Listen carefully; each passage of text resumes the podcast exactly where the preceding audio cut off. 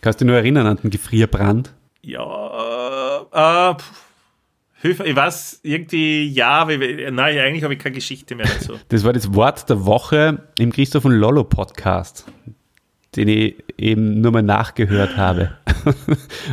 da haben wir, da haben wir wunderschön über den Gefrierbrand okay, philosophiert und du hast mir erklärt, äh, dass das halt so paradox ist, dass man was, gleichzeitig das, was gefrieren kann, aber brennen und dann ist die kalte Stange letztendlich als Beispiel genannt worden.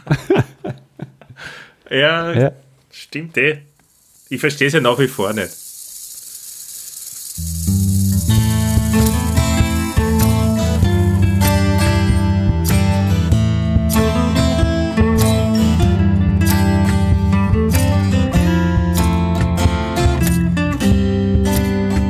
Alles klar, bist du ready? Hallo und herzlich willkommen zur letzten offiziellen Folge des Jahres. Warum offiziell? Möglicherweise, wer weiß, gibt es noch eine Silvestergala hinterher, aber das ist die allerletzte Heldenfolge. Offiziell begrüßen möchte ich auch einen ganz besonderen Mann. Es ist äh, ein Podcaster. Ich denke, er podcastet am liebsten im klassischen Stil, aber ich bin überzeugt davon, er könnte es auch im V-Stil. Und äh, vor allem ist er selber mittlerweile zum Klassiker, zur Legende geworden. Herzlich willkommen, Christian. Wie geht's Ahoi. da? Ahoi, lieber Olle. Komm an Bord meines Podcast-Schiffs. Schöne Formulierung. Lieber Christian, wie war Weihnachten, möchte ich dich gleich mal fragen. Wie war es bei dir? Wow, war ein schönes Fest diesmal, war, war ein feines Fest. Danke. Christkind war brav. Und äh, ja, ich, ich freue mich nach wie vor über all die Geschenke, die ich bekommen habe und vor allem auch über dieses schöne, idyllische Fest im Kreise meiner lieben Familie. Ist immer wieder was Schönes. Ähm, wir podcasten ja heute ähm, frühen Nachmittag oder mittleren Nachmittag kann man eigentlich sagen. Und ähm, ich habe meine Weihnachtsbeleuchtung natürlich immer nach oben und ich freue mich schon, wenn es jetzt immer dunkler wird oder dünkler. Und die Lichter am Balkon gehen dann bald an. Das werde ich euch dann live im Podcast mitteilen. Ähm, ein bisschen was für, für, fürs Geplänkel, für unsere Leute zum Einkommen vielleicht. Ähm, mich hat ja interessieren, von wo du heute überhaupt podcastet. Wo, na, ich krieg das Wort Podcasten halt nicht außer von wo du heute podcastest. Ich caste heute aus meinem Podcast-Studio.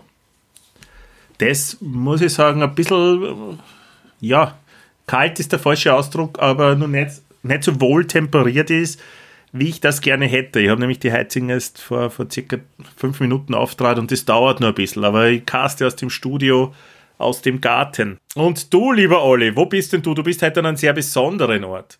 Das war Für mich ist es ein Bitte besonderer erzähl Ort. Erzähl ja. es den, den Zuhörern und den Zuhörerinnen auch.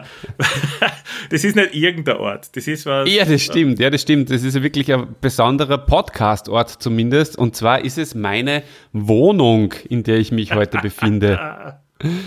Da bin ich sehr, sehr selten zum Podcasten, da hast du recht, ja. Bei mir ist doch äh, etwas tumultig der Alltag mit einem fast Dreijährigen, ist es gar nicht so leicht, nebenbei zu podcasten. Ich habe leider nicht ein schönes Podcast-Studio im Garten, so wie du, sondern wenn, dann muss ich, wenn ich zu Hause bin, irgendwo da in einem Zimmer podcasten und das ist dann, das kannst du eh ungefähr vorstellen, wie das dann läuft. Ich freue mich voll, du sitzt im Warmen, das ist gut. Jetzt, ja, im Winter ist wirklich angenehm. Ah, du hast mhm. Weihnachten, hast du auch gut verbracht? Ich habe Weihnachten sehr, sehr gut verbracht. Sehr schön. Ich habe am Weihnachtsabend ein bisschen schmunzeln müssen, weil ich habe mir nachher äh, gedacht, wie war das so letztes Jahr zu Weihnachten mit unserem Podcast? Was haben wir denn da überhaupt für Folge gehabt? Und dann ist mir eingefallen, da ist ja die Jesus-Folge ja. am 24. gewesen. Ja, ja, ja. Und dann habe ich mir des Weiteren überlegt, äh, ich meine, unsere Hörerinnen und Hörer, äh, viele davon werden wahrscheinlich die letzte Folge auch gehört haben. Diese auch unter besonderen Umständen entstanden. Und äh, dann habe ich gedacht, Gibt es bei dir vielleicht so eine Art Weihnachtsfolgenfluch? Kann es sein, immer die letzte Folge vor Weihnachten, dass da du mal kräftig ähm, in die Scheiße greifst, wenn ich das so formulieren darf? Ja, danke mal für die positive Formulierung. Olli? ähm, nein, ich glaube nicht. Und ich glaube zum Beispiel die letzte Folge, das war Rocky, richtig? Und mhm. ich finde die gar nicht so schlecht. Und Jesus, ich habe mich nach wie vor nicht drüber traut, mir die Folge anzuhören, aber ich habe mit, mit, mit Bestürzung und mit, mit Erstaunen habe ich jetzt, ich, ich schaue hin und wieder durch, wie viele äh, Downloads eine Folge hat. Ja, kann man bei Bodyg machen, machst du auch. Regelmäßig. Das kann man mal machen. Und da habe ich halt auch, und da bin ich drauf gekommen, dass, ich meine, ich hätte mir wirklich gewünscht, dass Jesus nicht gut geht, dass das nicht viele Leute hören. Und jetzt, jetzt hat sie die leider, Weihnachtsbeleuchtung eingeschalten. Leider ist es so, leider ist es so, dass, dass den schon sehr, sehr viele Leute gehört haben. Und ich fürchte, dass das jetzt durch die Weihnachtszeit auch wieder ein bisschen durch die Decke gehen wird. Gut, ist für ewig im Netz. War ein, war ein Fehler, aber du sagst ein amüsanter, charmanter Fehler. Oder? Ja. Insofern also, äh, vertraue dir. Alles gut, lieber Christian, brauchst dir keine Sorgen machen. Ich habe wirklich im Schnittstudio wahre Wunder vollbracht und habe die wirklich gut aussehen lassen, auch in diesem Podcast. Ja, aber, aber du hast zwei Monate lang eigentlich nur gelacht und hast mir die ganze Zeit irgendwelche kleinen, kleinen Dinge, kleine Fetzen irgendwie zugeschickt, ganz schlimme. Kleinigkeiten, ja, ganz genau. Es waren einige, einige lustige Lalla dabei. ja, aber hey, so ist Weihnachten. Ja, ähm, heute hab, können wir leider nicht beisammen sitzen. Das ist schade, Christian. Das war, damals waren wir beieinander. Da waren wir beieinander, wie sich die Zeiten ändern. Mhm, du, ich habe ähm, nur was zum Geplänkel beizutragen. Ich habe gestern gestern habe ich mit einem, einem, ehemaligen Studienkollegen von mir telefoniert und, und der hat sich sehr über mehrere Sachen, was unseren Podcast angeht, sehr gefreut. Äh, der ist äh, Stammhörer, habe ich erfahren. Das, das habe ich nicht gewusst bis jetzt. Ich habe mir gedacht, der hört sich hin und wieder Folgen an. Ist ein Stammhörer, der, der liebe Michael. Und der hat gemeint, der Niki Lauder Podcast war, was Podcasts angeht. Und der hat viel Podcasts, äh, ein, ein, ein Meisterwerk des, des Schnitts, der, des Humors, der Unterhaltung, der Information, der Insider-Information auch, vor allem was du so braucht hast da mit, mit der Laudervilla und so Sachen. Also der hat wirklich gemeint, das ist einer der, der besten Podcasts, ähm, die er jemals in seinem Leben gehört hat. Dann hat der, der Mikey noch gesagt, dass, dass wir bei Apple Podcasts ja, bei ihm auf Platz 2 sind. Es gibt nur einen Podcast, der uns, da gibt es auch immer so einen Jahresrückblick wie bei Spotify. Es gibt nur einen ah. Podcast, der uns geschlagen hat. Also da finde ich, da bin ich eigentlich ganz stolz wow. drauf. Wow. Ja.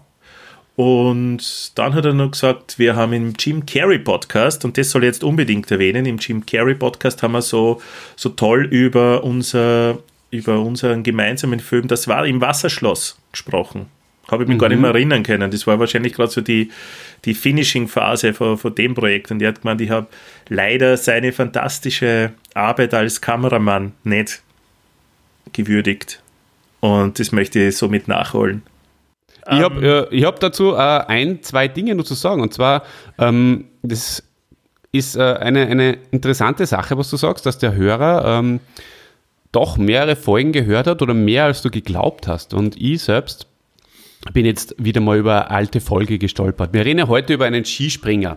Und äh, ich bin dann irgendwie auf Christoph und Lollo gekommen. Ich glaube, auf Facebook hat es mir das angezeigt. Dann habe ich mir gedacht, habe ich überhaupt unseren Christoph und Lollo äh, Podcast schon auf Facebook in die Gruppe geteilt. Und ja, ich habe gute Nachrichten. Christoph und Lollo und vielleicht auch der Austrofred werden vielleicht in der Silvestergala auftreten. Falls wir eine machen. Wie bist du mit denen in Kontakt noch? Na, aber ich habe mir gedacht, jetzt, ich werde sie mir anschreiben. okay. Das ist so, wie wenn ich die Kulturstube ankündige und dann nicht reinschneide, weil der Kultmeister nichts abliefert. So in die Richtung, ja. Okay. Naja. Du, ich habe vorher vom, äh, vom Jesus-Podcast, der am 24. Äh, ausgestrahlt worden ist, genau. geredet. Heute ja. beginnt die Vier-Schanzentournee für alle diejenigen, die es gleich am ersten Tag hören. Unser neuestes Produkt. Und äh, es geht um einen Skispringer, ich habe es bereits erwähnt, und der Ma und dein Freund, der, wie hat er Mikey? Heinzer. Wie hat er Kassen? Der Ah, Schnitt- der Mikey, der Mikey. ja. Mikey Granditz, Mike Granditz, der übrigens auch, und ich rede jetzt viel über den Mike, aber über Michael, der startet ebenfalls ein Podcast-Projekt, wo ich schon eine Kollaboration geplant habe. Also ich werde mal zumindest einmal zu Gast sein und ich werde ihn dann mal einladen zu einem Experten-Talk. Ja? Weil da werden wir seine 20, seine 20 Hörer abgreifen vielleicht. Die er sich vorstellt. Ja, ich finde, ähm, ja, nein, das passt. Äh, Auf jeden Fall, mach das. Du hast von mir da wirklich freie Bahn, was, was Side-Projects betrifft. Ich werde dich hier nicht einschränken. Oder zumindest Gastauftritte. Also, auch wenn du äh, in deinem Vertrag drinnen stehen hast, dass du exklusiv für die rechte und die linke Hand des Podcasts arbeitest, werd, wir werden das einfach nicht quasi, also ich werde da einfach drüber schauen. Ich mache kurz mal, kurz mal die Augen zu, kurzes Blinzeln und dann, dann passt es schon. Wir sind jetzt da, um mit euch über, über Skispringen zu reden. Und zwar reden wir nicht nur über Skispringen. Über Skispringen, ich habe auch zum Olli gesagt, Olli, erklär mir mal Skispringen. Erklär mir die Faszination, erklär mir den Sport überhaupt. Warum schaust du das an? Ich habe es auch als Kind vom Fernseher, weil, weil sonst nichts war, habe ich oft stundenlang irgendwie Skispringen geschaut. Und ja, okay, sie hupfen so und so weit, gut war irgendwie mittelfaszinierend für mich. Aber der Olli ist heute angetreten, um uns zu erklären, warum Skispringen erstens geil ist, zweitens gefährlich und drittens seine Lieblingssportart. Olli, erklär uns das einmal bitte. Bevor wir zum Ernst kommen, erklär uns einmal die Faszination Skisprungsport. Deine Gefühle, deine Emotionen, dein Wissen, hau alles eine. Bitte überzeug mich. Lehn mich jetzt zurück, aber nicht Ja. allzu lang. Nein, nein, du bist halt sehr motiviert. Ich, ich denke mir manchmal, wenn du vielleicht also, so ganz eine kurze Atempause hältst, versuche ich rein zu grätschen und es gelingt gar nicht so gut, weil du so motiviert bist. Das ist was Schönes. Ähm, du hast gesagt, bevor wir zum Ernst kommen, und das habe ich äh, sehr lustig gefunden, weil das hat in dem Fall zwei Bedeutungen. Erstens zum Ernst des Podcasts und zweitens auch zum Ernst Fedori, der heute unser Held ist. Endlich, finde ich. Also meiner Meinung nach hätte er schon viel, viel früher drankommen Hätte mindestens 45 müssen. Folgen früher denn kommen müssen. Er ist immer schon mein großer Lieblingsskispringer gewesen als Kind. Aber bitte ver, ver, als verrenn dich Jugendlicher- jetzt nicht da. Wir reden jetzt noch nicht über den Ernst. Bitte äh, erklär uns einmal Skis für, für die zwei, drei Hörer, die zuhören und, und nichts mit Skispringen am, am Hut haben. Bitte erklär uns das einmal. Was ist denn da wirklich so gut dran?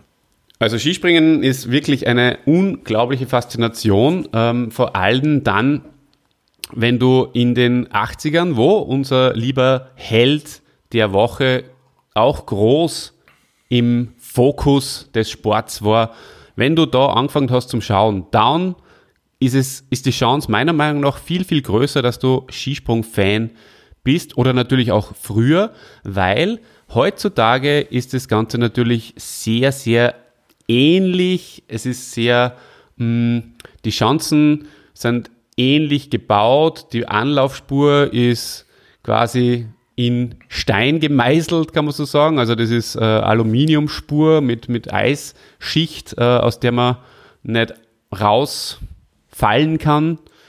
Und damals war das alles noch viel, viel spektakulärer. Zusätzlich gibt es natürlich jetzt auch diese Punkteregel, wo du einfach kürzer springen kannst und trotzdem Gewinner. Das hat es früher alles nicht gegeben. Früher, da bist du einfach von der Seite aus einer Luken außer mit, mit Muskelkraft, und zwar mit Handmuskelkraft, hast du da rausgehieft aus einer Luke und nicht, von, nicht einmal vom Balken. Und äh, dann hast du eingerichtet, hast Glück gehabt, wenn du die Spur getroffen hast, die der erste Springer vorgegeben hat. Und ähm, dann hat's gerattert, weil natürlich ist auch das Ganze nicht mit einer Fräsen vorher eine fräst worden, sondern Das äh, war in die das war- 80er Jahre nur so? es war wirklich sehr, sehr lang. Ich, war über, überrascht, wie lang das war.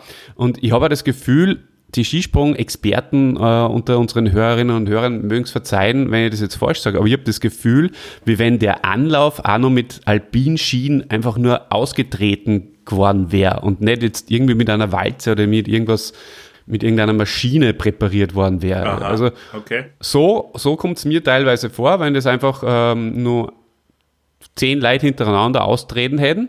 Und, ähm, und dann, dann ist abgegangen. Dann sind die weggeflogen und haben teilweise natürlich auch noch viel, viel steilere und höhere Flugkurven gehabt und sind diesen wunderschönen klassischen Stil damals auch noch gesprungen zum Anfang vom Ernst Vedori seiner Zeit, der allerdings dann äh, vom V-Stil abgelöst worden ist, Ende der 80er Jahre. Und dann die Telemark-Landung und natürlich die, die Stürze immer wieder, die Gefahr, die da über allem schwebt, das alles gemeinsam macht die Faszination Skispringen aus. Äh, die, die, der Sieg gegen die Naturgewalt, der Sieg gegen die Schwerkraft und die Spannung, wer schafft es dann, den einen oder anderen halben Meter weiter zu fliegen und zu springen. Darf ich da kurz äh, Das- einen halben Meter reinspringen, schnell?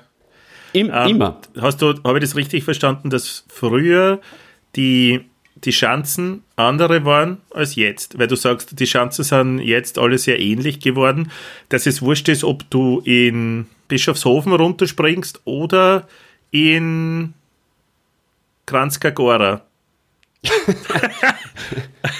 ist das egal? Und, und du sagst und diese, diese Hügeln sind auch gleich oder ziemlich äh, gleich abgetragen, dass du immer ähnliche ja, Flugbahn- und Landemanöver machen musst. Ja? Es ist natürlich äh, so, dass du da jetzt ein paar Mal äh, etwas unglückliche Beispiele gewählt hast. Erstens einmal, äh, Bischofshofen ist tatsächlich eine Ausnahme, weil Bischofshofen ist äh, keine ähm, ist keine Skisprungschanze mit Anlaufturm, sondern die ist natürlich in den Berg hinein gebaut, der Anlauf. Waren wir da? Wir waren dort, oder? sozusagen. Wir beide waren in Bischofshofen damals. Bischofshofen, ja, richtig, ja. ja. Da wollte ich eh mit dir dann nur kurz über den Stoch sein Vater reden. Das haben auch wir beide erlebt, oder? Was haben wir da gesagt? Wie hat der Kassen? Nein, jetzt warte mal. Ja, ja. Und zwar möchte ich dir diese sehr interessante Frage beantworten. Und das zweite, was du gesagt hast, ist Kranzkagora. Und Kranzkagora ist zwar eigentlich, also es ist ein, Ski, äh, ein Skiort und es ist ein, ein alpines Rennen dort. Planitz ist aber eine Skiflugschanze. Ah, wirklich?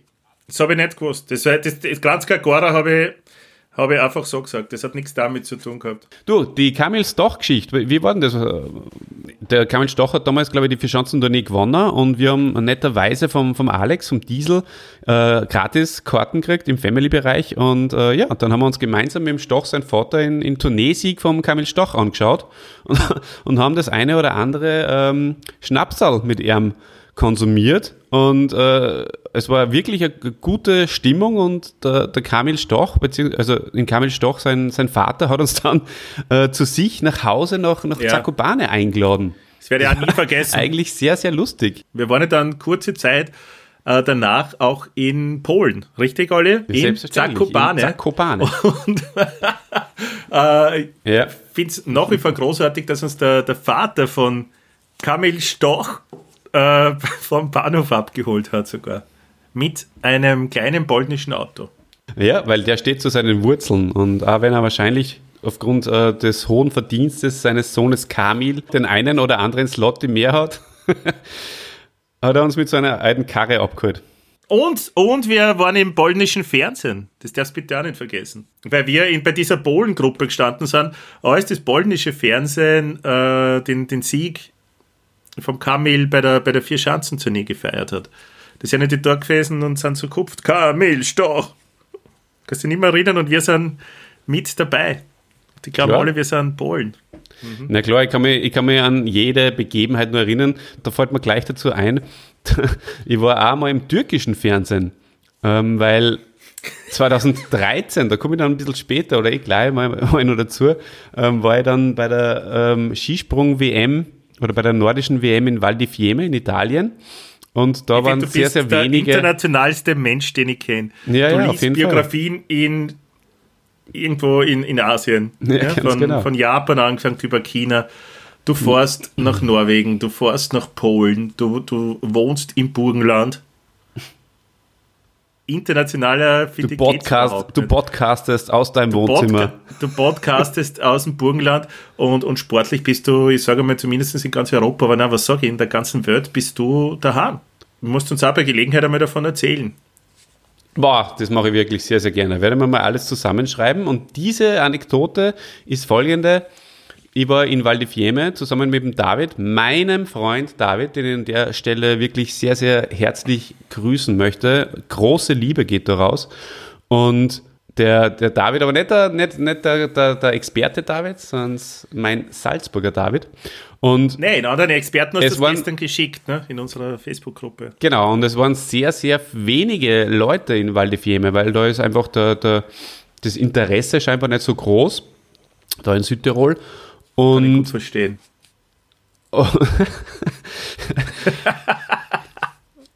und meine Eltern, die waren auf Urlaub in der Türkei, weil es war Spätwinter und die haben halt in der Türkei quasi dem, dem tristen Winter wollten sie entkommen und mein Papa, ja großer Sportfan und auch Skisprungfan, hat sie in der Türkei irgendwo einen Sender gefunden, der die Skisprung-WM übertragen hat und David und ich mit den Österreich-Fahnen haben uns da schön postiert vor der, vor der Kamera, vor der, vor der Hardcam und haben da immer wieder mal reingegrinst. Und natürlich ist es aufgefallen, weil man halt mit der Österreich-Fahne da in Italien auch nicht, äh, hat es auch nicht sehr viele gegeben.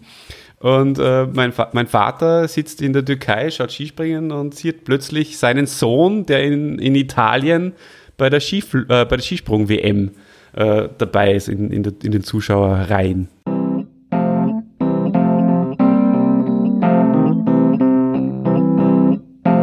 Der Held der Woche.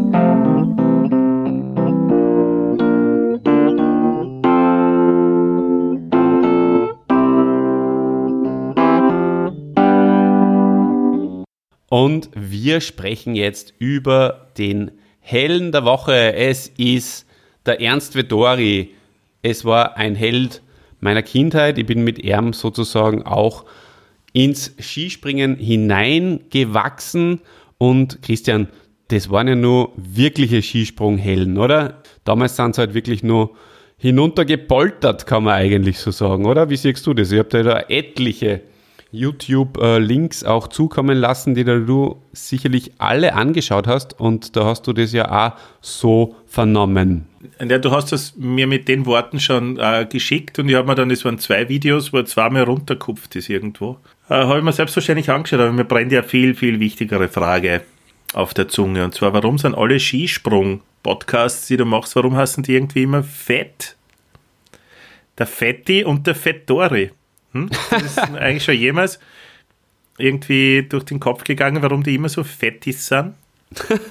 Na, tatsächlich hm. ist mir das noch nie aufgefallen. Hm. Beides Tiroler und beide ja. heißen Fetti.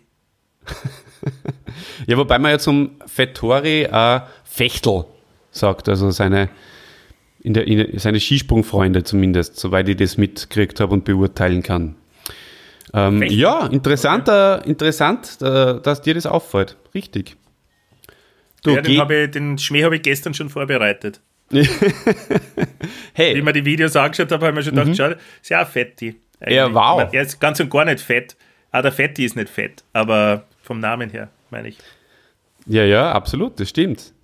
Hm. Ja, gutes Ohr und gutes Auge, das gefällt mir sehr, sehr gut und habe bis jetzt noch keinen Gedanken daran verschwendet. Mal schauen, welcher Skispringer mit Fett äh, noch existiert, den wir eventuell dann noch durchnehmen können. Fällt mir, Eine Trilogie sollte man auf jeden Fall machen. Ja, ad hoc fällt mir da gar keiner ein. Vettori, gehen wir ein bisschen sein, seine Karriere durch und, und, und schwelgen wir ein wenig in Erinnerung. Was hast denn du so für Erinnerungen an den Vettori? Ernst Vettori habe ich die Erinnerung, dass ich ihm oft als Kind beim, beim Skispringen zugeschaut habe. Entweder er war einer der besten, die es damals gegeben hat, oder es hat so wenige gegeben. Aber ich kann mich an Ernst Vettori an jeden, auf jeden Fall erinnern. Und vor allem eine ganz, ganz wichtige Sache, die du zwar widerlegt hast, aber für mich ist die noch nicht wirklich offiziell widerlegt. Ähm, er war zwar Skispringer, aber er war kein Skiflieger. Ja, weil er zu viel Angst davor hatte. Das war zumindest damals in den 80ern und frühen 90ern das, was man sich in Sport am Montag oder in irgendwelchen Sonntags-Skisprungsendungen erzählt hat. Das habe ich von ihm in Erinnerung. Und die Geschichte, dass du einmal neben seiner Frau gestanden bist irgendwo. Das ist richtig, ja. Ja. Und die, die, die liebe Sigi, die habe ich kennengelernt äh, 2011. Und ähm, wir haben auch einen Experten-Talk dieses Mal wieder vorbereitet. Und da werden wir auf diese Geschichte mit äh, dem Ernst Vidori, seiner Frau, etwas äh, genauer eingehen, was damals äh, in Oslo 2011 mit ihr und da überhaupt äh, passiert ist. Da habe ich unseren... Sehr, sehr, sehr, sehr vielversprechend hört sich das schon an. Äh, das klingt jetzt fast ein bisschen zu, zu vielversprechend. Ja, voll. Na, aber ähm, spielen wir gleich einen Expertentalk, oder?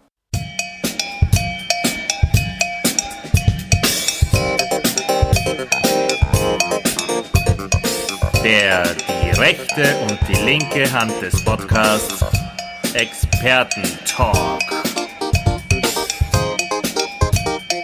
So da, liebe Leute, ich stehe da jetzt beieinander mit dem Phil, sehr brav, social distanziert, aber doch persönlich, ist wieder mal was Wunderschönes, jemanden in die Augen zu sehen beim Podcasten. Und äh, der Phil und ich, wir haben gemeinsam in Oslo 2011 äh, was Besonderes erlebt und das wollen wir euch jetzt äh, erzählen. Servus Phil. Ja, servus alle. Danke für die Einladung. Es ist mir eine Ehre, bei eurem Podcast da mitzumachen mit den kurzen Erfahrungen oder Erlebnissen, die wir da in Oslo gehabt haben. Äh, das wieder aufzurollen, ist auch eine ganz schöne Sache, an das wieder zu denken. Es war tolle, tolle Ereignisse da, die paar Tage. Ja, wir haben ja vorher kurz schon im Vorgespräch ein bisschen nochmal äh, Revue passieren lassen, wie das genau war. Äh, mal schauen, ob wir es noch so richtig zusammenkriegen miteinander. Also, soweit ich mich erinnere, also wir beide, die Vorgeschichte war, wir beide ähm, sind nach Oslo 2011 geflogen und haben dort äh, bei der nordischen WM als Zuschauer partizipiert und äh, sind dort natürlich die äh, relativ die einzigen Österreicher oben gewesen. Karten haben wir damals vom Alex Dies gekriegt, der ist eh im Podcast schon erwähnt worden. Oder wird noch erwähnt, kommt drauf an, wo ich das äh, Interview mit dir einschneide. Und äh, der hat uns äh, liebenswerterweise, wie so oft, äh, Karten zukommen lassen. Und dann sind wir aufgefahren am Holmenkolben. Ja, da, äh, kurz noch zurückzugreifen, äh, wir sind zu diese Karten gekommen, äh, weil der Alex gesagt hat, kommt ins Hotel heute in der Früh und dort kann ich euch die Karten übergeben.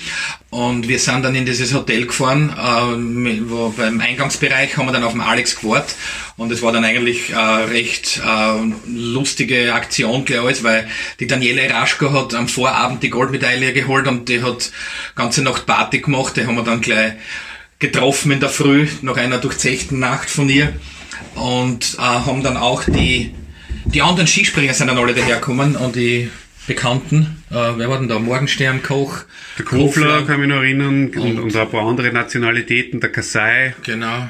und so. Und ja, und wir haben dann auf den Alex gewartet, dass er uns die Karten gibt und haben mit dem Alex dann kurzes Gespräch gehabt und dann sind diese Skispringer rund um uns gestanden und das war eigentlich irgendwie der Anfang von diesen unglaublichen fünf, sechs Tagen, wo man jetzt schon ähm, im Vorfeld sagen muss, wir haben jeden Tag äh, an der Seite der Skispringer verbracht durch diese, durch dieses erste Treffen dann auch. Genau so ist es. Und wir haben dann auch einen sehr netten Journalisten von der Sportwoche kennengelernt. Und du hast ja dann eigentlich als Spaß angefangen, da zu sagen, ja, vielleicht machen wir da schon mit dem einen oder anderen ein Foto, weil die Gelegenheit ergibt sich ja nicht so oft. Und ähm, das haben wir dann auch gemacht.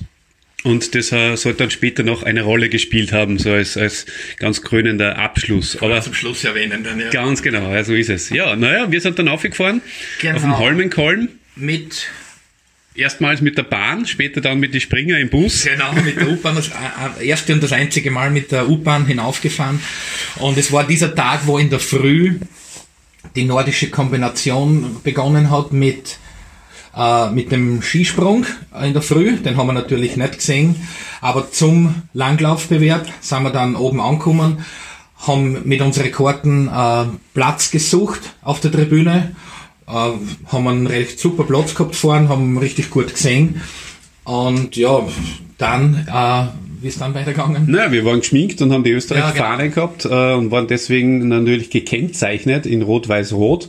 Und dann ist eine sehr nette äh, Dame zu uns gekommen und sie hat uns gefragt, ob sie sich einfach zu uns dazustellen darf, Genau. weil sie halt auch aus Österreich kommt, aus Tirol und Sie hat gemerkt, wir sind Österreich-Fans und Genau. hat sie zu uns gestellt, genau.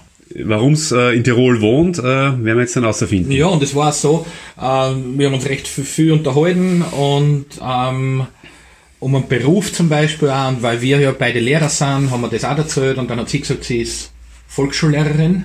Ja, und dann ähm, zum Sportlichen war es dann so, bei dem, bei dem Rennen äh, hat der Felix Gottwald dann den dritten Platz gemacht. Die zwei Deutschen haben gewonnen, also erster, zweiter, Frenzel Kircheisen. Genau, ja. Ganz argen spektakulären Endspurt, wo der eine im anderen in die eine in die Spur gefahren ist, in die Bahn und dann und ich habe das, äh, ich habe das eigentlich, äh, habe mir gedacht, ich nehme den mit der Videokamera. Damals waren es noch keine, keine Handys, die gute äh, Videofunktionen gehabt haben, 2011. Das ist ja ein Wahnsinn eigentlich. Aber ich habe eine ganz gute Digicam gehabt und da habe ich das aufgenommen, den Zielsprint. Und ähm, ja, habe dann sozusagen als einziger so, äh, dieses äh, Video dann gehabt, der von, von dem Sturz von Felix Gottwald. Das kann man dann ähm, später noch anfügen. Das man dann später, ja, wobei kann man jetzt auch sagen, das haben wir dann später dem Betreuer von Felix Gottwald per Mail geschickt, weil der hat gesagt, boah, das ist, so, aus, aus der Position haben wir das sonst nie und das braucht man und das schickt uns. Selber, aber das können wir nachher noch besprechen, ja. Ähm, also du hast das an Gottwald selber gesagt, da, äh, in der Hotelbar, wo wir jetzt gleich dazu kommen, ah, ja, bevor wir dazu ja, sogar, ja. Ähm, nach, der Bewerb war zu Ende. Wir sind dann gemeinsam mit dieser erwähnten Dame zum Einzel Kleinschanzenbewerb der Springer gegangen zum Mitzdubacken rüber. Also wir sind da zu dritt umgestapft und waren dann schon drei, vier Stunden zusammen. Und irgendwann ist einmal die Frage aufgetaucht von unserer Seite, ähm, was sie für einen Bezug eigentlich dazu hat, genau. warum sie da allein in Norwegen als Österreicherin äh, im, im, im Fan in der Fan-Zone, ähm, in der Fanzone herumläuft. Ja. Und, ja, und dann sind wir draufgekommen, dass sie die Ehefrau vom Ernst Vidori ist, um den es ja heute in dem Podcast geht. Und das war dann eine ganz überraschende Aussage oder halt ein Statement für ihr. Und äh, es war halt für uns dann schon sehr äh, sowieso überraschend, dass sie sich praktisch stundenlang jetzt nicht geoutet hat, dass sie sagt, sie ist da vom Vittori die Ehegattin also das hat schon sehr gezeugt, dass sie da jetzt nicht unbedingt im Rampenlicht stehen muss oder will. Und hat an unserem Eindruck von ihr also auch nichts geändert. Und ja, zum Spektakulären dann ist halt so weitergegangen, dass die, die Vittori hat dann gesagt, nachdem der Skisprungbewerb zu Ende war, gesagt, ja, wir fahren wieder in unser Quartier, wir haben da ein nettes kleines Quartier gehabt am Hauptplatz in Oslo. Und sie hat gesagt, naja, äh, kommt halt einfach am Abend zu uns ins Hotel, weil ich büte mir ein, ich habe euch ja am Vormittag schon irgendwo gesehen, im Hotel. Ob wir da einen Bezug haben. Dann haben wir halt kurz geredet über das. Und wir haben sie dann gedacht, wir haben zum Dies Alex gesagt, ja, wir kommen vielleicht einmal vorbei, haben uns irgendwie nicht so traut, dass wir da reinplatzen. Aber aufgrund der Einladung von der Siege Vettori haben wir gesagt, na sicher fahren wir dort jetzt hin. Und ja, somit war das eigentlich der Beginn einer unglaublichen Reise, äh, die, ja, Ganz genau, wunderschön also, in Erinnerung geblieben. Wir sind dann am Abend dorthin gekommen und äh, ich habe nicht mal in Erinnerung, wer hat denn gewonnen, die Kleinschanzen? Die Kleinschanzen, der Morgenstern natürlich. Doppel, ja, ah, Doppelweltmeister, genau. Der Morgi hat dort in dieser Nacht, am Samstagabend war das, die Goldmedaille gefeiert. Es hat in der Hotelbar äh, so eine Art Österreichhaus gegeben mit den Feierlichkeiten und sind dort eine äh, am frühen Abend und waren mittendrin von prominenten Sportlern, Journalisten, Betreuern, Toni Giger zum Beispiel, der Beauftragte für Sicherheitskonzepte oder so, gell? So in die Richtung, ja. Und die Eltern vom Morgenstern und die Freundin von der Iraschko. Der alte Kreiner. Und vom, vom Kreiner Kombinierer der Folter. Also das ist dann sehr, wir haben dort Freundschaften gewonnen und haben mit alle Anwesenden. Angestoßen. Ich, ich sage jetzt einmal, es waren 30, 40 Leute in dieser Hotelbar, alle vom ÖSV und vom Betreuerstab und von Angehörigen und wir zwar mittendrin. Ja, und das war halt dann der Beginn, wie ich schon gesagt habe. Und die Iraschko, Daniela, hat nochmal gefeiert ihre Goldmedaille und haben da wirklich, wir waren bis 5 Uhr in der Früh in dieser Hotelbar mit dem, mit dem Pointner, mit was weiß ich, wie sie alle hassen haben, ja. Genau, also das war wirklich sehr aufregend und es war auch nur der erste Tag von mehreren. Wir sind dann jeden Tag da oben gewesen und man muss auch dazu sagen, das Bier und äh, die alkoholischen Getränke, die sind ja sehr teuer in Norwegen. Und ähm, das Apropos war natürlich auch sehr super. alkoholisches Getränk. Ich habe da einen südburgenländischen Eierlikör, frisch gemachten von meiner wunderbaren Frau, die Daniela. Und wir beschränken uns da jetzt noch ein Glas allein, Sehr gerne. damit wir den weihnachtlichen Vorgeschmack ein bisschen da mitnehmen. Prost. Genau so ist es. Man muss dazu sagen, es ist ähm, noch nicht Lockdown. Ja, man sieht es jetzt am 29. Ach äh, wenn es gleich am ersten Tag äh, runterlässt, dann äh, sind wir momentan im dritten Lockdown, aber wir treffen uns da nur ganz hoch, hoch offiziell äh, unter freiem Himmel. Deswegen ist auch vielleicht die Qualität jetzt nicht so optimal ähm, und das passt so. Auf jeden Fall ja, waren wir da ein paar Tage dann äh, eben mitten drunter und das hat äh, irrsinnig viel Spaß gemacht und das Stiegel war noch gratis. Also was für Springer, Springerherz und Sportlerherz und Sportfanherz vor allem, was willst du mehr? Ja, ähm, genau, es war jeder Tag dann ganz was Besonderes. Äh, wir haben in dieser ersten Nacht in dieser Hotelbar dann auch wieder Kassen, Cheftrainer, Pointner? Pointen Alex, sind dann eigentlich da zu zweit um drei in der Früh bei Minusgraden vor dem Hotel gestanden und es waren wirklich sehr äh, private Eindrücke dann auch. Und wie ich da mit Pointen Alex geredet habe, hat er auch gesagt, ähm, wie wir lang mal da bleiben und äh, Ihr habt anscheinend Glück gebracht heute, weil ihr da dabei wart. Das war halt einfach ein Scherz gewesen für ihn, aber er hat halt trotzdem gesagt, äh, weil der Morgenstern gewonnen hat. Er hat gesagt, was ist, wollt's nicht morgen mit uns gleich in der Früh mit dem Mannschaftsbus wieder am Holmenkolm fahren, weil es ist Training, gell? Und ja, natürlich haben wir ja gesagt, ich schätze, wir sind irgendwann um 6 in der Früh heimgekommen und um halb 10 in der Früh ist der Bus schon wieder aufgefahren. Also ein kurzer Schlaf und waren dann in so einem kleinen Neinsitzerbus. Also wir zwei, der Olli und ich, Pointner, Koch, alle sind gesessen halt drinnen. Sieben, acht Leute, ja. Ja, so war das. Sehr Und privat, ja. es ist ja dann so weitergegangen, die, äh, die nordische WM war für Österreich wahnsinnig erfolgreich. Äh, die Österreicher haben da alles abgerammt damals, 2011. Jeden die Tag Skispringer Goldmedaille. haben jeden Tag eine Goldmedaille, die Wir Skispringer haben alles gewonnen. Wir haben Nachrichten von zu Hause bekommen, jeden Tag, äh, was ist los mit euch, äh, jeden Tag habt ihr da was zum Feiern, ihr seid die Glücksbringer, jeden Tag gibt's ja Goldmedaillen nach Hause und wir haben halt einfach immer die Fotos geschickt, mit, mit wem wir da gerade feiern und waren direkt an der Front dabei bei diesen äh, Ereignisse. Ja. Ganz genau so ist es, ja. Und mit diesen Fotos, und da kommen wir jetzt auch quasi zur Abrundung von unserer Geschichte, mit diesen Fotos äh, ist dann auch noch was passiert. Also wir haben dann unter anderem eben an der Hotelbar in Christoph König kennengelernt. Liebe Grüße an der Stelle, vielleicht hörst du das. Und ähm, Wir sind am letzten Abend dann fortgegangen, haben wir gesagt. Sind mit ihm fortgegangen. Und dann äh, habe ich mein Fotoapparat rausgenommen, habe gesagt, einfach ohne Hintergedanke, ich habe gar nicht mehr gedacht, dass er Journalist ist, weil er einfach ein guter Freund geworden ist in die paar Tage. Gesagt, schau Christoph, schau dir die Fotos an, was wir da für coole Fotos gemacht haben, mit dem norwegischen Königspaar, mit der Frau von Mario Stecher, mit der, wie heißt denn? äh, Reich, Bente von Benny Reich, die Schwester, also das, ja. Carina. Carina Reich, also lauter, Mit, mit, dem- mit dem ähm, Björn Deli. Björn Daly, genau, mit ähm, der, der Goldberger war mit, mit dem Goldberger haben wir Schnaps getrunken in der Bar, da haben wir Fotos gemacht und so. Also, also ziemlich viel Fotos und der Christoph hat dann gesagt, na ja, das sind ja wirklich ganz beeindruckende Aufnahmen. Äh, er würde gerne eine Story über uns machen und hat dann äh, wirklich das wahrgemacht und hat eine Doppelseite auf der damaligen Sportwoche, die ist am 8. März dann rausgekommen, das weiß ich deshalb noch, weil ich es immer bei Hand im Büro liegen habe.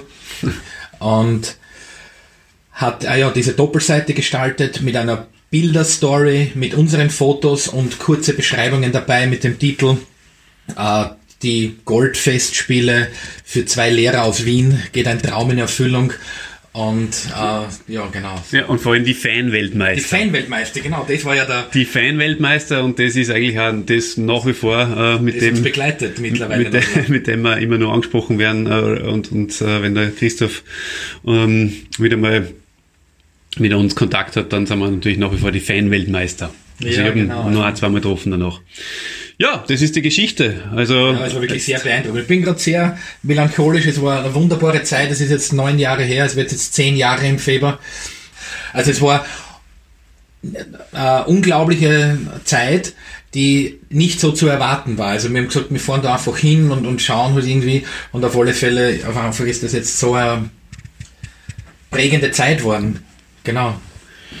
Absolut. Also war ja schön, das jetzt mit dir nochmal aufzurollen und äh, zu teilen und jetzt äh, für die Ewigkeit festzuhalten. Genau, ja, warte, ich schenke uns noch eins ein, weil der ist so gut, der Eierlikör. Wir werden jetzt zum Abschluss nochmal anprosten. Genau. Genau. Äh, ja, genau, weil äh, heute ist ja der 29. Dezember und äh, an dieser Stelle, mein wunderbarer Vater, der Rudi Gollatz, hat heute Geburtstag. Äh, er ist 76 Jahre, klingt sehr hoch, das Alter, aber er ist sportlich sehr aktiv mit Tennis und Ski und Laufen, äh, Laufen immer, Walken, Entschuldigung. Also er ist noch sehr sportlicher und für ihn habe ich dieses sportliche äh, Erbe mitgenommen. Prost auf die, Papa. Ja, alles Gute zum Geburtstag, Rudi. Und äh, an der Stelle würde ich sagen, danke auch dir viel. Und Danke, Ole, ähm, große Ehre, ja. freue mich, wenn wir das nachher raushauen in den Podcast. In den Podcast einschneiden und dann in die Welt raushauen. Ja, danke. Ihr lieben Zuhörer, äh, guten Jahreswechsel, äh, alles Gute, bleibt gesund, bis bald. Ich habe ja auch ein paar äh, Erinnerungen an den Ernst Vittori und zwar war er, wie ich schon gesagt habe, früher aus österreichischer Sicht und natürlich auch aus überhaupt Sicht mein Lieblingsskispringer als Kind und später, also ich, ich, wir sind ja natürlich auch hinterm Haus immer selber Ski gesprungen. Hast du das auch gemacht als Kind? Sch Schanzen baut und, und mit alpinen äh, Skien drüber krattert? Ist mir nicht in Erinnerung, auf jeden Fall. Vielleicht ist das auch ein Mitgrund, warum ich einfach so ein Skisprung-Fan dann auch gleich als Kind mal war, weil wenn man das halt selber irgendwie macht, das ist, dann merkt man das auch, wie, wie toll das ist und was das für, für ein interessantes Gefühl ist. Und ja, vielleicht, vielleicht hat es mir drum auch so taugt, unter anderem. Und da war, jeder von uns war ja immer irgendeiner von den aktuellen, damaligen aktuellen Stars. Und ich war da immer der Vittori. Mein Bruder war immer recht gern der Nick kennen zum Beispiel und ich war immer der Vittori. Und ähm, später hat es dann das eine Warum oder sagst du andere. eigentlich Vettori? Heißt ja Fettori, oder? Fettori, ja, genau. Weil du sagst das immer, wie meinst du das mit einem W? Vettori, Fettori, Fettori. Ja. Ja. Und äh, später hat es dann das eine oder andere äh, Aufeinandertreffen auch gegeben. Zum einen äh, mal das erste Aufeinandertreffen war im, im, im legendären äh, Bierstindl in Innsbruck. Das war früher, das habe ich im Christoph und Lollo Podcast eher schon mal erzählt. Ähm, da hat es immer ein Christoph und Lollo Konzert gegeben ähm, im Rahmen der Vierschanzentournee am 4.1. immer in Innsbruck und äh, einmal war auch der Ernst Bettori da im Bierstindl drinnen und, und ist da am Nachbartisch gesessen mit ein paar anderen Skispringer und so und, ja, und wir waren da auch schon recht lustig drauf und ich habe mich da mal dazugesetzt und das, da, da, da haben sie, Hat ihm sicher voll gefallen, er- dass, da, ja, dass sich da das- angesoffener Typ dazu setzt. Das war sicher voll schön. Er war auf jeden Fall, eben, also die, die, die Quintessenz aus dem Ganzen war, dass er sehr ähm, äh, verwundert war, dass ich den Beruf ausübe, den ich ausübe. Weil dann noch später draufgekommen, seine Frau übt den Beruf auch aus und deswegen hat er auch was damit anfangen können.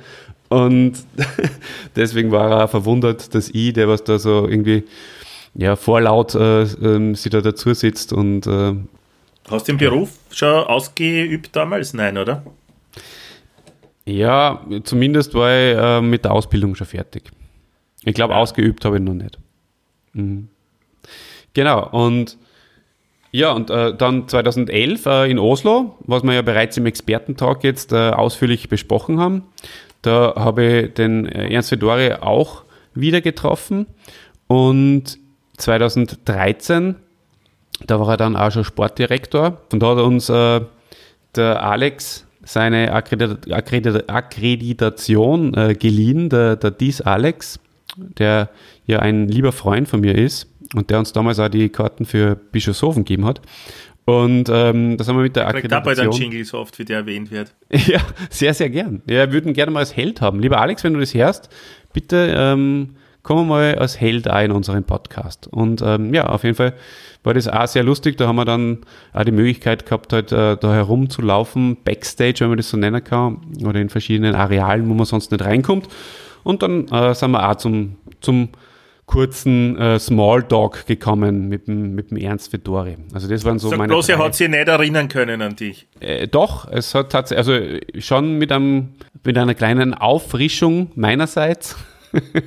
da war ich nicht verlegen, aber er hat sich dann schon erinnern können. Ja. Ah ja, du, der, der, der was damals in Oslo ähm, den Nachmittag mit meiner Frau verbracht hat. Das klingt Also, na, und, und vor allem, der ihn in Salzburg in irgendeinem Lokal getroffen hat, oder? Nein, nicht in Salzburg, in Innsbruck war das damals. Das Ah. Bierstindl meinst, gell? Ja.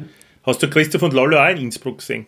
ja, sehr oft in Innsbruck, ja. Also, Ach so. ja, ja. Aber halt, die habe ich, die hab ich ja überall gesehen. Genau. Du, ähm, ich hätte einen kleinen Quiz für dich vorbereitet. Möchtest ui, ui, ui. du teilhaben? Ja, ich, ja, ich probier's. Der, der, der, der, der, mit dem Olli und Olli Christi, Christi, Christi. Der Quiz heißt Vettori oder Felder. Die beiden sind ja so ein bisschen wie Zwillinge teilweise in den Medien auch behandelt worden. Und sie waren einerseits Freunde, aber andererseits auch Konkurrenten. Waren ziemlich zur gleichen Zeit sehr gut, so wie Morgenstern und Schlierenzauer, so in die Richtung. Und da fällt er immer Spur besser eigentlich, gell? Ja, letztendlich kann man das schon sagen, ja. Also er hat dann unterm Strich mehr Weltcup-Siege gefeiert und hat auch die vier Schanzentournee gewonnen und den Gesamtweltcup. Und ähm, was er mal allerdings nicht vergönnt war, im Gegensatz zum, zum Ernst Vettori, dass er ein Olympia-Gold sich umhängen durfte, eine Olympia-Goldmedaille. Das macht den äh, Ernst Vettori dann schon nochmal zu einem besonderen Unsterblich. österreichischen Unsterblich. Sporthelden. Ja. ja, absolut, absolut, ganz genau. Du, äh, Christian, Frage Nummer eins. Frage Nummer eins. Wer hatte früher sein Debüt im Weltcup? Felder oder Vettori? Ganz klar. Vettori. Leider, leider falsch. Felder, Ernst, äh, Ernst Felder. Andi Felder ist am 4.1.80 debütiert und Ernst Vettori ist am 4.1.81 debütiert. Ein Jahr später. Und zwar genau am gleichen Tag. Auch das wieder eine Parallele. Welcher- Das ist ja nur in der, bei, der, bei den österreichischen Schanzen dann wahrscheinlich haben sie mitspringen dürfen. Ja, klar. Ja, Die richtig. Ist, Schanzentournee, da hat ja Österreich, wenn es in Österreich ist, haben sie ein größeres Kontingent, oder? richtig. Zumindest Und war das früher so. Ja. damit möchte ich alle zu Unrecht erhobenen Anschuldigungen schon fast, äh, möchte hier an dieser Stelle für null und nichtig erklären, weil wer sowas weiß, dass Österreich ein größeres Kontingent in den, auf den österreichischen Schanzen hat, der kann eigentlich nur selbst auch ein Experte sein. Also sehr Oder- richtig. Er, er hat einen äh, Freund, der einem das erzählt. Ungefähr 24 Stunden vor der Aufnahme und das merkt er sich dann. Das geht auch. Genau, er kann entweder Experte sein oder ein gutes Gehirn haben, das zumindest für 24 Stunden gut, gut hält. Genau. Okay, zweite Frage. Wer hörte später auf? Karriereende. Felder oder Vetto- Vettori? Ganz klar, Vettori. Absolut richtig. Frage Nummer drei. Wer hat mehr Weltcups gewonnen? Also wer hat mehr Weltcupsiege Felder, hast vorher schon erwähnt. Absolut richtig. Da habe ich einen kleinen Fehler gemacht. Aber auch da hat dein Gehirn wieder wahnsinnig gut funktioniert. 2 zu 1 für dich. Frage Nummer 4. Wer hat öfter den Gesamtweltcup gewonnen? Felder. Richtig. Jawohl! hat den Gesamtweltcup einmal gewonnen, während Ernst Vettori, äh, glaube ich, allerdings dreimal dafür äh, Gesamtweltcup Zweiter geworden ist. Ist aber eigentlich überhaupt nicht viel, wenn du denkst, dass zum Beispiel Schumacher oder Hamilton, wie oft die gewinnen? Ja, aber Formel 1 zählt nicht. So, Formel 1 ist ja auch kein richtiger Sport, muss man einmal ganz ehrlich sagen, oder? Naja, das wird aber unser Motorsport-Experte. Das stimmt, ja. Jetzt bin ich ins Fettnäpfchen getreten. Ist äh, keine leichte Folge für den Dave.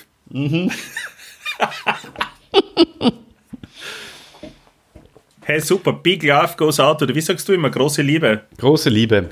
Große Liebe nach Linz. Genau. So. Frage Nummer 5. Wer besitzt Olympiagold? Vettori oder Felder? Du hast das vorher auch schon erwähnt. Das kann natürlich nur der Unsterbliche, die Legende aus Hall in Tirol, die 1964 geboren worden ist. Ja, es ist der Ernst Vettori. Ja, es ist richtig, dass er Olympia Gold gewonnen hat. Auch einmal Silber, während Felder nur einmal Silber gewonnen hat. Aber er ist kein Haller, sondern er ist nur dort geboren. Äh, wohnen ja gesagt, tut er in Absam. Na, du hast gesagt au- aus Hall, aber In- aus ja, Absam stimmt. in dem Fall wäre das Richtige gewesen. Aber, Absam- dazu kommen Absam, wir das ja ist jetzt vielleicht gleich. 15 Kilometer von Hall entfernt. Und Du bist ja ein wahrer äh, Tirol-Experte. Ernst Vettori ist geboren am 25. Juni 1964 in Hall in, in Tirol. Hall in Tirol. So ist es, Christian, so ist es. Sein Vater Wilfried war auch ein War aktiver auch Wintersportler. Wintersportler. Der war später bei den nordischen Kombinierern übrigens äh, Coach. Und äh, wir haben da auf unserem äh, Skript die Schanze von Absam. Und Absam, ihr könnt euch erinnern, ist auch der Wohnort vom lieben Ernst. Der Ernst ist verheiratet, hat zwei Kinder, einen Sohn, der heißt Nils. Olli. Ne, unsere Tochter, die Sprungrichterin. Äh, es gibt angeblich mindestens einen Enkel, aber es ist schon faszinierender, dass die ganze Familie in dem Wintersport so, so beheimatet ist, so zu Hause ist und eigentlich sehr wohl fühlt. Ja? Das ist so quasi wie das natürliche Habitat der Fettis. Ja, da hast du absolut recht. Und jetzt pass auf, jetzt habe ich eine besondere, ein besonderes Zuckerl nur für unsere Hörerinnen und Hörer und auch für dich, weil die Tochter Marion, da habe ich aus erster Quelle jetzt nochmal nachrecherchiert. Und zwar hat sie nicht nur ein Kind, sondern mittlerweile zwei. Und zwar habe ich das nicht aus der Tiroler Tageszeitung und auch nicht aus irgendeinem anderen Nachrichtenblatt erfahren, sondern von ihr höchst persönlich. Weil ich habe es nämlich vorgestern angeschrieben, weil die habe ich nämlich kennengelernt 2013 ähm, Val di Fiemme. in Val di Fiemme, ja ganz genau. Da ähm, sind wir in der Après-Ski-Bar, wenn man, oder Après-Sprung-Bar im, im Österreicher Hotel beieinander gestanden und haben eine gute Zeit lang äh, sehr, sehr nett miteinander gesprochen und gequatscht. Äh, ganz nette ist es. Und da, da sind wir dann auf Facebook äh, Freunde geworden und jetzt habe ich es angeschrieben und habe mir gedacht, frage ich sie doch, ob sie vielleicht den Expertentalk übernehmen will. Und ähm, völlig aus verständlichen Gründen, weil sie ähm, eh mit den zwei Kindern genug Entertainment macht, ähm, hat sie gesagt, naja, na, das, das, das lassen wir mal lieber. Äh, stößt sie vollkommen auf Verständnis dafür, möchte sie aber sehr, sehr herzlich über den Podcast grüßen und eben gleich sagen, sie hat zwei Kinder. Und ähm, zur, zur Frau vom Ernst Vettori äh, kann man auch sagen, sie war früher auch alpine Rennläuferin. Und zwar ist sie Speed-Disziplinen gefahren. Na, Winker oder so, gell? Genau, Sieglinde Winkler äh, geheißen früher und war von 82 bis 87 ähm, aktive Super-G und Abfahrerin und hat insgesamt 14 Top 10 Plätze erreicht und davon auch drei auf dem Podest. Ein Sieg war ihr leider nie vergönnt und ähm, ist aber trotzdem bis dato die erfolgreichste Kärntner Skirennläuferin in den Speed-Disziplinen im Weltcup, Christian. Da zieht dir äh, selber die Skischuhe raus, oder? Wenn ich welche hätte, ja. Ganz genau. Bevor wir vielleicht äh, zur sportlichen Karriere kommen, wo wir einen, wie immer, für euch einen Abriss wagen. Wir hoffen. Bitte, Olli, sag mir, dass du Wort der Woche mitgenommen hast. Bitte, ja, bitte, bitte. Ja, ja, ja, ja, ja, ja. Du kannst dich beruhigen. Du kannst dich Uh. beruhigen. Setz dich wieder hin. Alles ist gut. Wir können Gott sei Dank. delivern.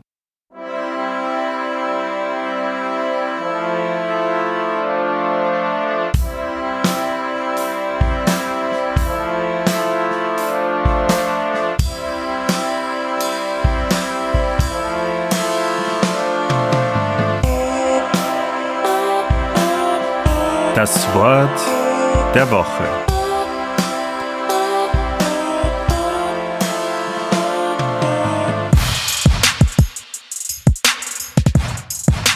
Ich habe ein Wort der Woche mitgebracht und dieses Wort der Woche passend zu unserem Thema lautet Telemark-Landung oder auch kurz von Fachleuten als Telemark bezeichnet.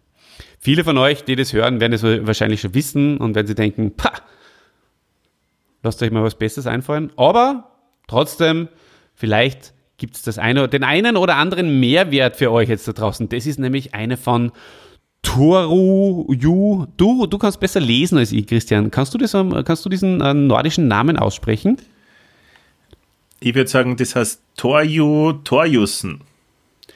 Torju Torjussen, genau. Und erstmals 1883 erprobt diese Landetechnik beim Skispringen.